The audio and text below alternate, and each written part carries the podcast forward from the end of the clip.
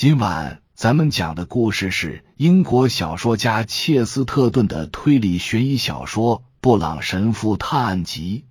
话接上回说到，我刚才撒了一个弥天大谎。医生大笑着说：“其实，可怜的昆腾要过将近半小时才会服药。不过，我真不愿他被那个小畜生打扰。他只想借钱，而且就算手头宽裕了，也不会想着还。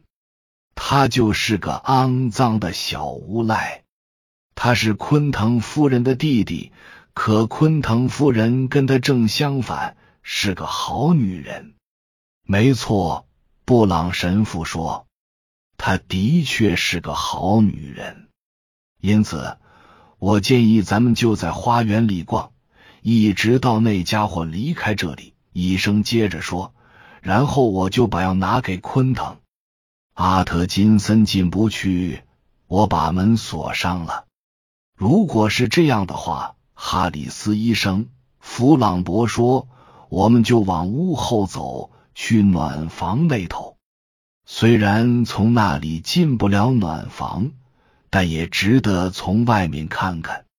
这主意不错，我还能看一眼我的病人。”大富高兴地说：“因为他很喜欢去暖房的另一头，躺在装有厚垫靠背的褥榻上。”周边是鲜红的一品红，不过那景象会让我浑身冒凉气。哎，你在干什么呀？布朗神父停下脚步，俯身从茂密的草丛中捡起一把东方式匕首，他的模样古怪，刀身扭曲，镶着五彩宝石和金属，做工精美。这是什么？布朗神父有些厌恶的看着他说：“哦，应该是昆腾的吧？”哈里斯医生漫不经心的说：“他家里有很多中国的各种小玩意儿，要不然就是他紧抓着不放的印度人的。”印度人？布朗神父不解的问，眼睛仍然盯着手里的匕首。“哦，一个印度魔术师。”医生不以为然的说：“当然，一个骗子而已。你不相信魔术？”布朗神父低着头问他：“嗨，什么魔术？”医生鄙夷的说：“她真美。”神父低沉的声音中似乎流露着向往，色彩鲜亮。不过，它的形状有问题。有什么问题？弗朗博瞪着眼问。完全不对劲儿。总体上看，形状很不好。难道你看到东方艺术时就没有这种感觉？色彩鲜艳，令人迷醉，但样式丑陋、邪恶，而且是故意做成那种样子。我在土耳其地毯上就看到过类似的邪恶图案。我的天哪！弗朗博笑着喊道：“我不知道那上面的字母和符号属于哪种语言，不过我知道他们表示的是邪恶的字句。”布朗神父接着说，声音越来越低沉，线条有意之歪。就像蛇蜷起身体想逃跑的样子。你说些什么呀？医生大笑。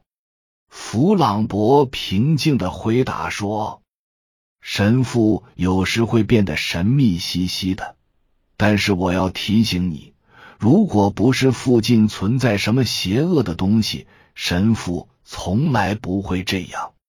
哦，纯属瞎扯。”这位具有科学精神的医生说：“哎，看看他。”神父伸直手臂，让大家看这把奇形怪状的匕首，它就像一条闪亮的蛇。难道你们没看出这匕首的形状不正常吗？难道你们没看出它并不是为了某种本该有的朴实功能打造的吗？匕首前端并不直接指向前方，刀刃也歪歪扭扭，不成样子。与其说它是件武器，倒不如说它是件实施酷刑的工具。哦，看来你很不待见他。哈里斯开玩笑说：“不如拿回去，物归原主吧。”我们绕了这么久，还没走到头吗？这个暖房真让人琢磨不透。你也可以说这暖房的形状不好。你不明白。布朗神父摇着头说：“这座房子的形状的确古怪，甚至有些可笑，但却没什么不对的地方。”他们说着话，已经绕过弧形玻璃，来到了暖房的另一边。延展的弧形玻璃是一整块，上面既没有门，也没有窗户，无法从这里进出。然而，那面玻璃却十分明净。太阳开始落山了，但阳光仍然很充足。